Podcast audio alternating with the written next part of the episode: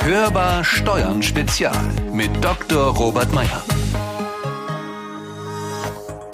Herzlich willkommen zu Hörbar Steuern, der DATEV Podcast mit Konstanze Elter und mit einem neuen Hörbar Steuern Spezial. Dieses Mal mit einem Spezial vom SZ Wirtschaftsgipfel in Berlin. Mitte November war der CEO der DATEV Dr. Robert Meyer zu Gast auf dem Wirtschaftsgipfel der Süddeutschen Zeitung. Gemeinsam mit Ingrid Hengster, KfW-Vorstandsmitglied und Martin Eisenhut von der Unternehmensberatung Carney diskutierte Dr. Meyer über das Thema Führen in der Krise. Wir haben für Sie einen Ausschnitt der Veranstaltung vorbereitet und schalten uns nun fast live in die Diskussion ein. Nein, wir legen den Fokus auf die Wirtschaft und die Unternehmen. Und nun begrüße ich sehr herzlich Herrn Robert Meyer. Guten Tag. Herr Mayer. Ich grüße Sie ganz herzlich aus Nürnberg. Hallo. Sie sind Diplom-Kaufmann, sind Wirtschaftsprüfer, Steuerberater und beraten mit der äh, DATEV ganz verschiedene andere Steuerberater. Sie bieten Softwarelösungen an. Sie beraten auch Rechtsanwälte, auch mittelständische Unternehmen. Also Sie sind sozusagen eine große Hilfe in der Krise mit Softwarelösungen, mit Sicherheitslösungen. Die erste Frage auch an Sie. Welche Gründe, welche drei Gründe oder drei Dinge haben sich für Sie in Ihrem Arbeitsalltag sehr verändert seit Ausbruch der Pandemie? Natürlich, das Thema Homeoffice war bei uns auch ein ganz zentrales Thema. Wir haben über Nacht äh, bis zu 80 Prozent unserer Mitarbeiter ins Homeoffice geschickt. Das war gar nicht anders darstellbar, als der erste Shutdown gekommen ist. Die Art und Weise, wie wir zusammengearbeitet haben, hat sich natürlich auch signifikant verändert. Das Ganze war jetzt disloziert, virtuell. Auch wir im Vorstand äh, haben natürlich eine ganz eine andere Art entwickelt, miteinander zu interagieren. Wir haben in der Vergangenheit im Monat eine Vorstandssitzung gehabt. Da hat man sich darauf vorbereitet. Das hat in der Regel genügt äh, für den Austausch, für die Kommunikation. Zu Beginn des Shutdowns haben wir fast täglich also eine Art Morning Briefing gemacht, wo wir uns auch über die verschiedenen Themenbereiche in den Ressorts unterrichtet haben, wo wir uns versucht haben, auch gegenseitig zu unterstützen, einfach auch zu interagieren innerhalb des Teams. Ähm, und natürlich auch die Art und Weise. Und ähm, ich greife einfach noch mal ein Thema beliebig raus. Das Thema Führen in der Krise hat sich natürlich auch signifikant verändert. Ich sag mal, der große Schreibtisch, das große Vorzimmer, die Wirkung war plötzlich weg. Das Ganze war eigentlich nur noch auf der Tonspur, auf der virtuellen Ebene der Austausch möglich. Und das hat sich dann auch schon gezeigt, welche Führungskräfte in der Lage waren, sich schnell auf diese neue Situation umzustellen, anzupassen weil halt einfach auch das Thema Enablen, Coaching, äh, Mitarbeiter auch in so einer Situation auch begleiten. Ähm, plötzlich waren ganz andere Skills gefragt, die vorher vielleicht in der Form gar nicht abgefragt wurden. Kommen wir vielleicht gleich auf diese Skills zu sprechen.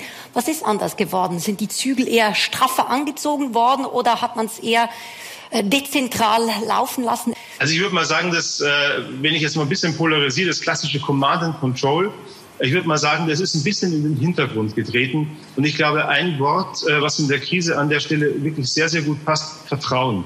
Vertrauen den Mitarbeitern gegenüber. Man kann ja nicht mehr spontan ins Büro hineingehen, ob das jetzt ein Großraumbüro ist, ob das verschiedene andere Bereiche sind, ähm, wo man sich mit Mitarbeitern trifft und einfach denen mal über die Schulter schaut. Das funktioniert ja virtuell gar nicht mehr.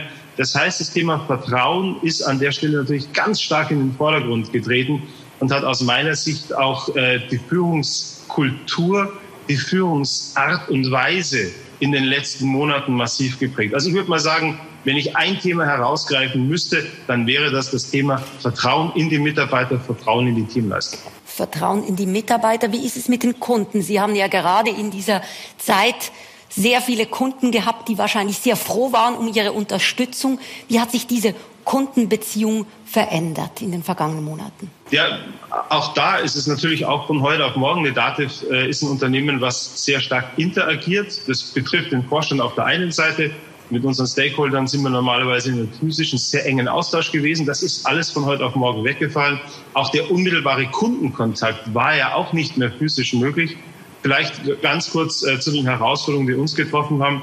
Wir sind ein IT-Dienstleister des steuerberatenden Berufsstandes. Über unsere Systeme und über Rechenzentrum hier in Nürnberg werden rund 13,5 Millionen Lohnabrechnungen von unseren Mitgliedern jeden Monat abgewickelt. Dass eine Dativ natürlich in so einer Krise auch gefragt ist, dass wir als Stabilitätsanker, der Berufsstand, unser Berufsstand der Steuerberater als Stabilitätsanker in dieser Krise gefragt war, ähm, das war auf der einen Seite natürlich schon ein ordentlicher Druck, den wir gespürt haben, weil ähm, ich sag mal, wenn in Nürnberg äh, die Räder stillstehen, ich habe die Zahl gerade genannt, ich glaube, dann hätten wir an anderer Stelle soziale Themen, wenn die Gehälter nicht mehr auf die Konten kommen.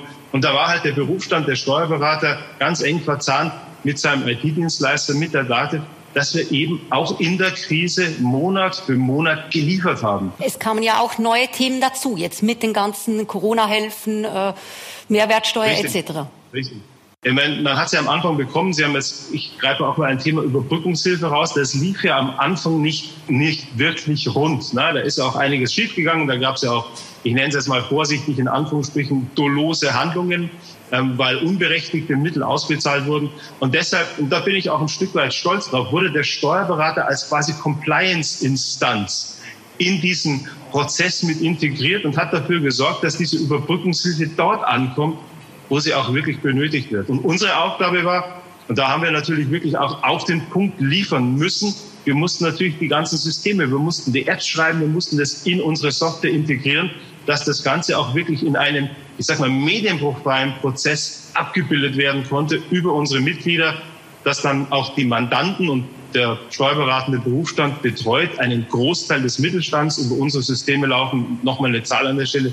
2,5 Millionen Finanzbuchhaltungen. Und das zeigt eigentlich schon, wenn man die Relationen bildet, das ist ein nicht ganz unerheblicher Teil des deutschen Mittelstandes. Und dass dort natürlich auch eine Interaktion möglichst autonom, möglichst automatisch stattfinden muss, dass die Überbrückungshilfe aber auch wirklich, das sind ja auch enorme Zahlen, enorme Mengen, die da abgewickelt werden, dass sie auch wirklich dort ankommen und zwar schnell dort ankommen, wo sie in der Krise benötigt werden.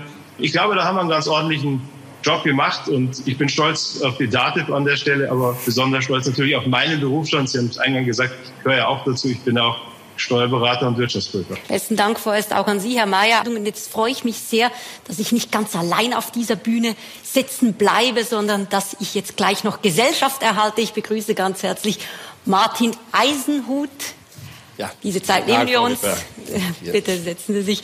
Ja, Martin Eisenhut, Deutschlandchef von Carney äh, und zuvor über viele Jahre bei Roland Berger tätig. Schön sind Sie hier ganz persönlich. Wie hat sich Ihr Arbeitsalltag verändert seit März? Vielleicht vorneweg, es ist natürlich so, dass wir sehr viel anpassen mussten, obwohl wir natürlich als Beratung natürlich wirklich von dem Kontakt leben, von dem kreativen Austausch in Meetings. Was sich verändert hat, ist natürlich, digital hat überall zugeschlagen. Unsere Hauptverantwortung war natürlich, das laufende Projekte weiter laufen zu lassen. Und gerade wir als Beratungsunternehmen verfügen natürlich schon über die Instrumente, um das wirklich auch sehr gut machen zu können. Und äh, der Alltag hat sich natürlich sehr schnell verändert. Äh, Reisen sind weggefallen, man hat die Zeit anders genutzt und es ist eine andere Intensität in der Arbeit. Es ist auch mehr Disziplin in der Arbeit. Die Telefonkonferenz startet Punkt 9 Uhr, sie ist um 10.30 Uhr durch und da muss man sich natürlich dementsprechend auch an die Zeit halten. Mehr Disziplin, interessant. Ich höre immer wieder von Mitarbeitern, dass der Weg zum Kühlschrank kürzer geworden ist im Homeoffice. Das ist bei Ihnen nicht so. Das ist bei uns nicht so. Das Wunderbar, das spricht für Sie. Dann kommen wir zur Führungsfrage. Wie hat sich der Führungsstil geändert von Ihnen selbst, von Ihren äh, Führungskollegen, der Führungsmannschaft und vielleicht auch die Firmenkultur? Was ist da anders geworden? Ich meine, er ist signifikant intensiver geworden. Mhm. Ich habe mal gesagt, wir haben von einem monatlichen Rhythmus sind jetzt auf einen wöchentlichen Rhythmus gegangen. Und egal welche Bereich Sie sich anschauen, mit meinen Partnern zum Beispiel, diskutieren wir wirklich wöchentlich in einem Montagscall, welche Themen wir besprechen müssen, welche Inhalte, welche Kliententhemen wir angehen, was wir im Marketing tun. Und das ist sehr interessant, dass wir hier einen sehr breiten Austausch haben, auch hier sehr diszipliniert, um alle wichtigen Themen für die Woche zu besprechen. Und es betrifft ja nicht nur die Projekte, sondern es betrifft das Marketing. Wir haben also hier auch gewisse Aktivitäten, die früher ja, über sechs, acht Wochen gestreut wurden, wirklich auf einen wöchentlichen Rhythmus gebracht gebracht. Und hier ist einfach eine ganz andere Geschwindigkeit angenommen worden. Und äh, ich denke, das managen wir so in Summe ganz ordentlich. Das Management und was würden Sie sagen für die Führungskultur? Stellen Sie da auch Veränderungen fest? Der Flurfunk funktioniert ja derzeit nicht im Homeoffice? Mhm, das, ist, das ist wohl wahr. Ich denke, es wird transparenter. Sie haben durch die Möglichkeit jetzt über Telefonkonferenzen auch, dass man hier mehr Leute zusammenbringt aus dem Unternehmen. Sie können Themen viel besser besprechen, Sie können Inhalte besser vermitteln und auch ausdiskutieren. Alle Partner haben Transparenz über die Projekte, die wir momentan machen, über die Initiativen, die wir parallel fahren, auch für unsere Mitarbeiter, weil das natürlich auch ein Hauptthema ist, wenn die Kollegen den ganzen Tag zu Hause sind im Homeoffice. Es geht um Ernährung, es geht um körperliche Fitness, es geht um mentale Fitness, die wir hier natürlich für unsere Mitarbeiter sicherstellen wollen. Wenn ich da kurz nachhaken darf, Transparenz. Wie stellen Sie diese Transparenz her? Verteilen Sie viel mehr PowerPoint-Slides oder gibt es quasi Minutentag neue Konferenzen, die Sie Ihren Mitarbeitenden anbieten? Nein, es war äh, relativ interessant. Also wir haben bei Kani eine sehr offene Kommunikationskultur und Informationskultur. Und wir haben in den letzten Jahren immer gepflegt, einmal im Monat einen All-Hands-Call zu haben mit allen Mitarbeitern aus Deutschland, Österreich, Schweiz. Und ähm, ja, wir haben uns dann entschieden, das machen wir wöchentlich. Und dann haben wir wöchentlich immer einen All-Hands-Call, wo wir berichten, wo wir mit den Projekten stehen, welche Zusatzinitiativen wir fahren, was wir im Marketing gemacht haben, welche BWL-Aktivitäten wir durchführen. Also hier hat jeder Mitarbeiter wirklich auch nicht nur über das Geschäft selber, sondern insbesondere auch das, was wir für den Kollegen tun und wie wir auftreten. Auch jetzt hier diese Events natürlich werden dann dementsprechend kommuniziert. Also von der Assistenz bis zur Managerin quer durch vom Management Service bis zum, angefangen vom BA bis zum Partner hat jeder die volle Transparenz drüber. Und es macht auch wirklich Spaß. Mhm. Und ich denke, was uns in Summe auch wirklich besser macht, es ist nicht so, dass wir die Projektarbeit die wir früher durchgeführt haben, vor, beim Klienten gemeinsam eins zu eins jetzt auf ein digitales Format bringen wollen, sondern wir wollen eigentlich besser werden. Und äh, wir hatten jetzt, äh, muss ich vielleicht kurz erzählen, wir hatten normalerweise im Jahr einmal ein Strategie-Partner-Meeting für zwei Tage. Das haben wir jetzt in neun Episoden aufgeteilt, a zwei Stunden mit unterschiedlichen Formaten. Also es ist ganz interessant, dass man halt nicht mehr eine Pinnwand nimmt, sondern man arbeitet digital mit Miro. Wenn man abstimmen lässt, nutzt man Tools wie Mentimeter und auch das ist eigentlich sehr schön zu sehen, weil Sie es sofort online haben und auswerten können. Und wenn Sie diese Instrumente anwenden, werden Sie auch in der Projektarbeit effizienter und schneller und besser gemeinsam mit dem Kunden. Das macht unwahrscheinlich viel Spaß. Ich selber habe viel dabei gelernt. Also es ist ganz interessant, das zu tun. Wird man vielleicht effizienter und schneller, hat neue Instrumente gefunden, andere Dinge fallen weg, beispielsweise das kleine spontane Gespräch Absolut. mit dem Mitarbeiter in der Kantine. Wie hat sich die Beziehung zu Ihren Mitarbeitern verändert in den vergangenen Monaten und vielleicht auch zu Ihren Kunden? Kundengespräche mhm. mhm. sind ja auch immer mehr virtuell. Mhm. Hm. Das ist wohl wahr. Also wir sind ja nicht ganz weg von unseren Mitarbeitern. Es ist ja nicht so, dass die Kollegen 100 Prozent im Homeoffice äh, sind, sondern die kommen nicht auch ins Büro. Wir haben natürlich gewisse Zugangsbeschränkungen. Wir lassen nur 30 Prozent der Mitarbeiter wirklich ins Büro kommen. Natürlich gibt es auch Teammeetings. Und ich persönlich muss sagen, ich lasse mich wirklich in den Büros sehen. Ich versuche dann auch viel mit den Kollegen zu sprechen. Es ist wichtig, sich um die persönlichen Belange der Mitarbeiter zu kümmern. Das ist, denke ich, äh, gerade in dieser Zeit sehr, sehr wichtig. Mit den Klienten funktioniert das sehr gut. Man muss sagen, es ist auch hier eine extrem gute Zusammenarbeit und es ist halt auch gut, dass man einen gewissen Mix hat. Ich würde jetzt hier nicht von Schwarz-Weiß sprechen, dass wir nur noch das eine oder das andere machen, sondern man trifft sich natürlich ab und zu. Man hält natürlich gewisse äh, Abstände ein, Vorschriften ein und dann funktioniert das auch sehr ordentlich. Ich mache an dieser Stelle mal einen Punkt, um jetzt in den zweiten Teil dieser Runde überzuleiten. Wir haben über die Veränderung gesprochen und jetzt reden wir über die Lehren aus der Krise und zwar alle zusammen. Und so schalte ich gerne auch Frau Hengster zu, um sie zu fragen. Ja, Frau Hengster, was sind jetzt die Dinge, die Sie aus der Krise, die Führungsgrundsätze, die Sie sich bewahren wollen, die Sie erhalten möchten? Wir haben ja vor der Krise schon das Thema agiles Arbeiten als Fundament unseres Arbeitens äh, gelegt.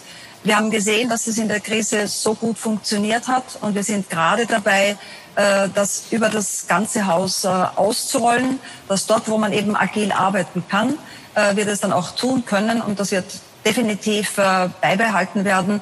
Und ich glaube, das wird uns äh, insgesamt schnell und effizient äh, sein lassen und das finden wir äh, sehr, sehr gut. Was wir auch beibehalten wollen, ist das ganze Thema äh, intensive Kommunikation.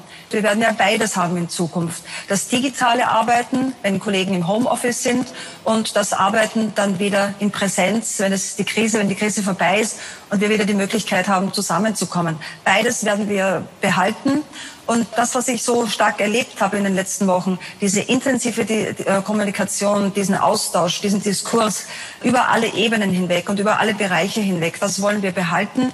Uh, unser Daily werden wir wahrscheinlich in ein Weekly umwandeln oder haben wir jetzt schon, uh, weil die, ja, die Kreditprogramme ganz geordnet laufen, in ein Weekly umgewandelt. Auch das soll es weitergeben, weil es uns dann immer so, wie gesagt, die, die, die Woche beschreibt und uh, äh, dann können wir gemeinsam festlegen, was ist für die nächsten Tage besonders wichtig. Und äh, das äh, kaskadiert sich dann in die ganze Bank hinein und gibt uns wirklich so den, den, die Richtung, die Vision, den, Nord, den Nordstern für das, was äh, in den nächsten Tagen dann ansteht. Also auch das äh, wollen wir unbedingt äh, äh beibehalten.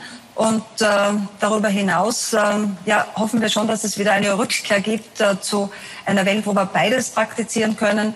Denn äh, wir merken natürlich schon auch, ähm, die Vorredner haben es angesprochen, das eine oder andere geht ja dann doch verloren wenn man äh, mal ein persönliches Wort äh, wechseln möchte oder eine besonders schwierige Diskussion hat. Das tut sich natürlich, es fällt einem leichter, weil man eben direkt vis-à-vis -vis sitzt, aber das wird sich gut einfügen. Aber diese beiden ersten Dinge fallen mir spontan ein, wollen wir unbedingt beibehalten und sehen wir als sehr wichtig an.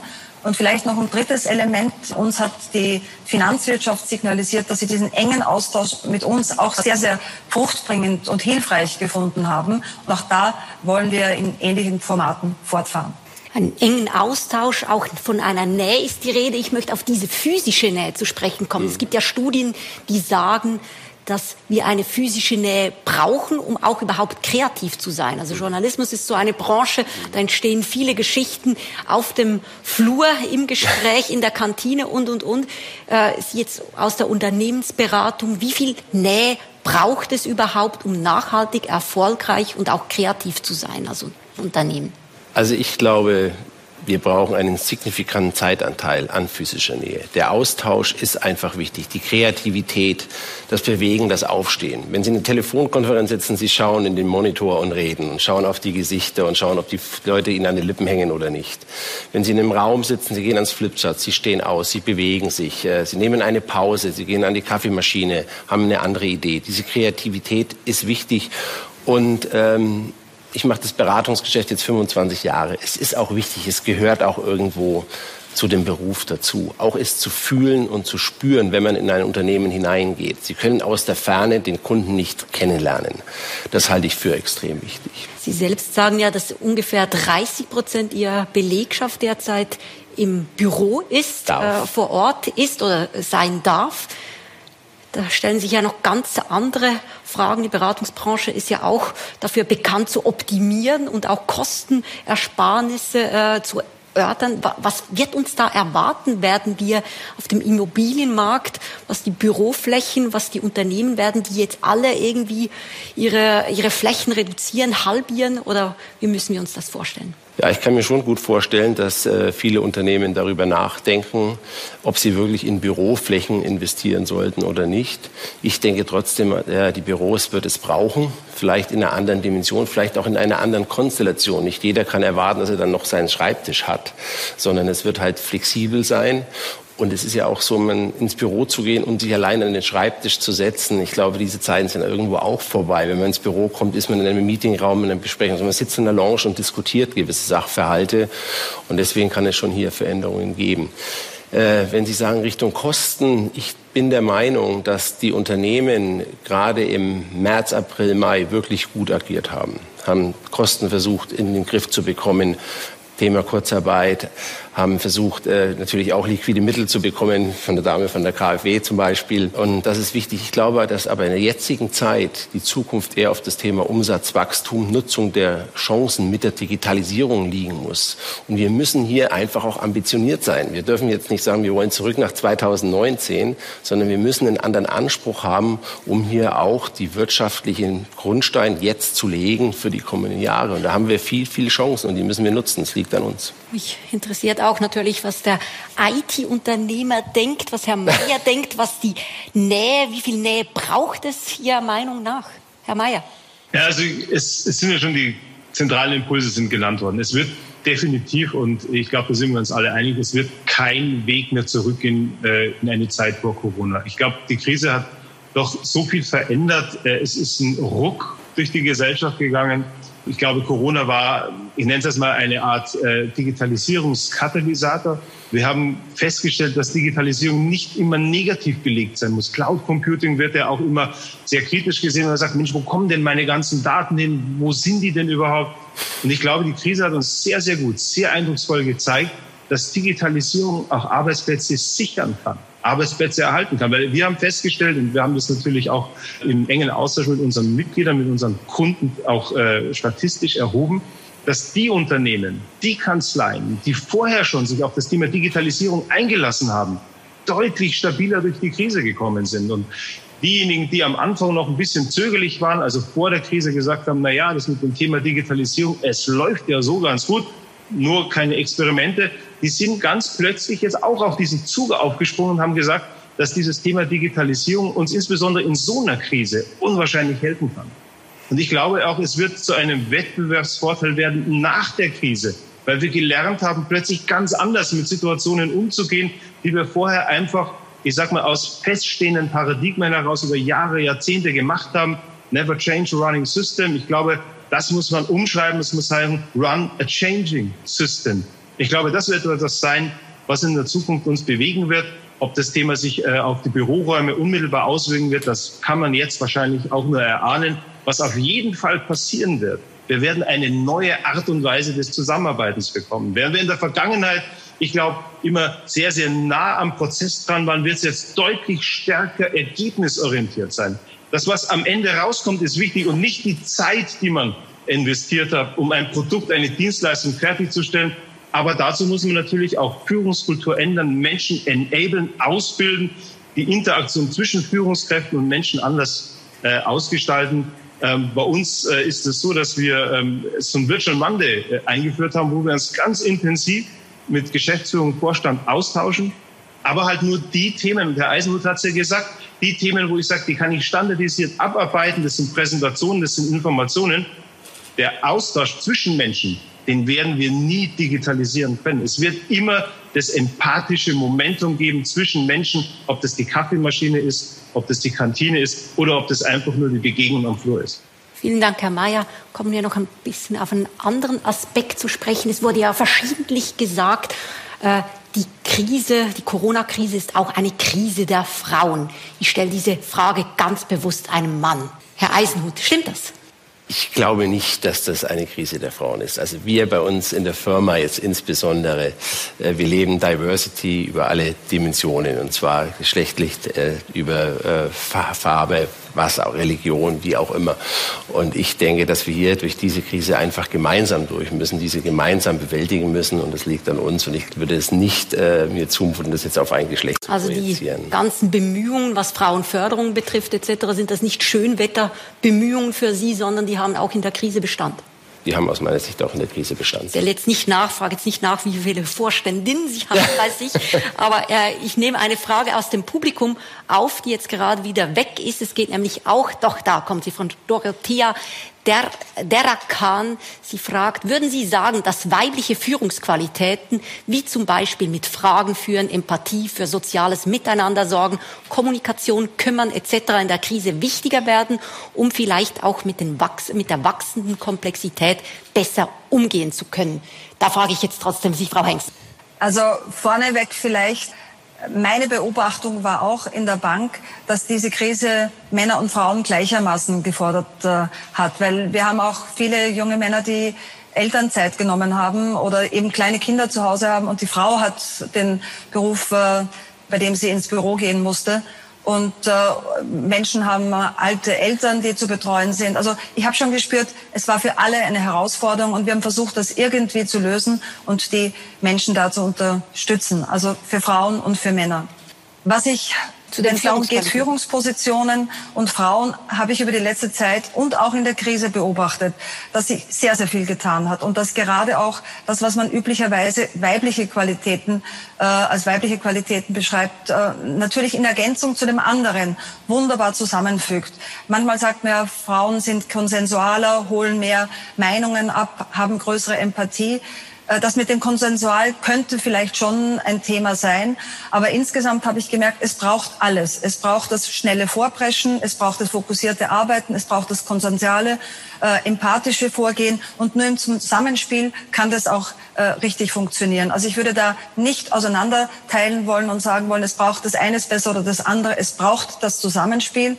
Aber vielleicht eine kleine Anekdote, was ich schon beobachte, auch bei vielen Frauen in hohen Führungspositionen, wenn es dann darum geht, irgendwelche Fragen im Familienleben zu Hause zu organisieren, dann werden dann doch immer wieder die Frauen gefragt. Also so ein bisschen ein Quäntchen mit Augenzwinkern ist dann schon dabei, wo eben das Thema Familien, ja, Dinge, die die Familie betreffen, dann irgendwie dann doch auch bei den Frauen landen. Vielen Dank für diese Offenheit. Da kommt eine weitere Frage von Patrick Klug. Herr Eisenhut, können Sie Beispiele nennen, wie Sie in Ihrem Unternehmen Digitalisierung operationalisiert haben. Also in unserem eigenen Unternehmen, ich hatte vorhin als Beispiel genannt, die Art der Zusammenarbeit, wie wir Prozesse managen, welche Tools wir anwenden, gemeinsam mit dem Kunden und natürlich das Thema Digitalisierung, insbesondere im Einkauf oder bei Supply Chains, kommt so viel Analytics zur Anwendung. Sie können heute solche komplexe Fertigungsprozesse, Strukturen gar nicht mehr optimieren, wenn Sie nicht wirklich komplexe mathematische Operations Research Methoden anwenden.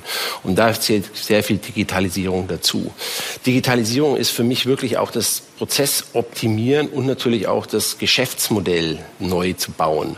Und ich glaube, das ist auch ein ganz wichtiges Element, wo Digitalisierung zuschlägt, wenn wir neue Geschäftsmodelle über neue äh, Vertriebskanäle gehen wollen, neue Produkte designen, hilft hier natürlich sehr, sehr stark. Also es ist wirklich im Prozess und im Geschäftsmodell zu sehen. Wunderbar, besten Dank. Wie zuversichtlich blicken Sie jetzt mit diesem Erfahrungsrucksack in die Zukunft? Welche Dinge sagen Sie, das müssen wir besser machen künftig, das können wir heute schon anpacken. Kurz, ich blicke konservativ optimistisch in die Zukunft. Ich denke, dass wir sehr viele gute Chancen haben. Und ich denke, insbesondere in der Beratung hilft es uns, wirklich die Expertise global zu einem Klienten besser zu bringen, als wir es in der Vergangenheit physisch gemacht haben. Vielen Dank für diese kurze, prägnante Antwort. Hier haben wir bereits zwei sehr positiv gestimmte Vorstände. Zum einen Herr Mayer, wie zuversichtlich sind Sie? Also Sie sind zuversichtlich, aber welche Dinge wollen Sie da besonders sich bewahren? Also ich würde mal sagen, was ähm, die Krise gezeigt hat, äh, sie hat uns schonungslos gezeigt, äh, wo wir Rückstände haben, auch was die digitale Infrastruktur anbetrifft. Also wir werden weiter nachhaltig dafür einstellen, dass wir an der Infrastruktur arbeiten müssen. Und ich glaube, das haben alle von uns im Homeoffice gemerkt. Es hilft nichts, äh, wenn man guten Willens ist, wenn die Infrastruktur schwächelt. Ne? Wenn dann mal die Leitung wieder ein bisschen in die Knie geht und man einfach äh, sagt auf der einen Seite, ja, wir müssen digital miteinander interagieren, aber auf der anderen Seite die Grundvoraussetzungen nicht bestehen. Und was wir uns auf jeden Fall beibehalten werden, wir werden eine Mischung, ich glaube, so eine Art hybriden Ansatz zwischen dem, was wir aus der alten Welt, ich sage es jetzt einfach so, aus der alten analogen Welt mitgenommen haben, das physische Interagieren, das Fühlen, Riechen, Schmecken zwischen Menschen, was wichtig ist, aber auf der anderen Seite glaube ich auch das Thema Flexibilisierung durch Digitalisierung. Und mit einem Satz, Frau Hengster, was nehmen Sie mit? Ja, ja auf alle Fälle das, was wir jetzt geübt und praktiziert haben, wollen wir auch nach der Krise anwenden. Es wird auch bei uns eine, eine Hybridform sein zwischen analogen Arbeiten und äh, digitalen Arbeiten. Das wollen wir weiter perfektionieren und noch natürlicher im Konzern verankern. Und natürlich das enge Miteinander, hierarchieübergreifend, ist auch etwas, äh, was uns sehr am Herzen liegt. Und auch das wollen wir vertiefen, ausbauen und ganz natürlich werden lassen. Und das alles eben, um ich blicke auch nicht nur für uns optimistisch in die Zukunft, um eben auch die Wirtschaft und den Mittelstand zu unterstützen bei Themen wie Digitalisierung, Innovation und dem ganzen Thema Sustainability. Darüber haben wir heute noch gar nicht sprechen können. Ja, und da wird uns leider die Zeit nicht reichen. Herzlichen Dank, Frau Hengst. Nachhaltigkeit, aber auch Digitalisierung. Das sind die Themen, die uns in der Tat sicher auch im kommenden Jahr beschäftigen werden und sicher auch in diesem Podcast. Den Talk auf dem SZ-Wirtschaftsgipfel moderierte übrigens Judith Witwer. Sie ist Co-Chefredakteurin der Süddeutschen Zeitung. Und soweit die heutige Ausgabe von Hörbar Steuern Spezial, der Dativ Podcast. Abonnieren Sie uns, teilen Sie uns, empfehlen Sie uns gerne weiter und bewerten Sie uns natürlich auch in Ihrer Podcast-App. Wenn Sie uns etwas zu sagen haben, ein Thema vorschlagen möchten oder einfach so mal mit uns in Kontakt treten wollen, dann geht das zum Beispiel per E-Mail an podcast.datev.de oder Sie hinterlassen uns eine Sprachnachricht unter der Telefonnummer 0800 082 6782. Die Telefonnummer finden Sie auch nochmal in den Show Notes. Mein Name ist Konstanze Elter. Ich wünsche Ihnen eine besinnliche Adventszeit. Bleiben Sie optimistisch und hören Sie wieder rein. Hörbar Steuern Spezial mit Dr. Robert Meyer.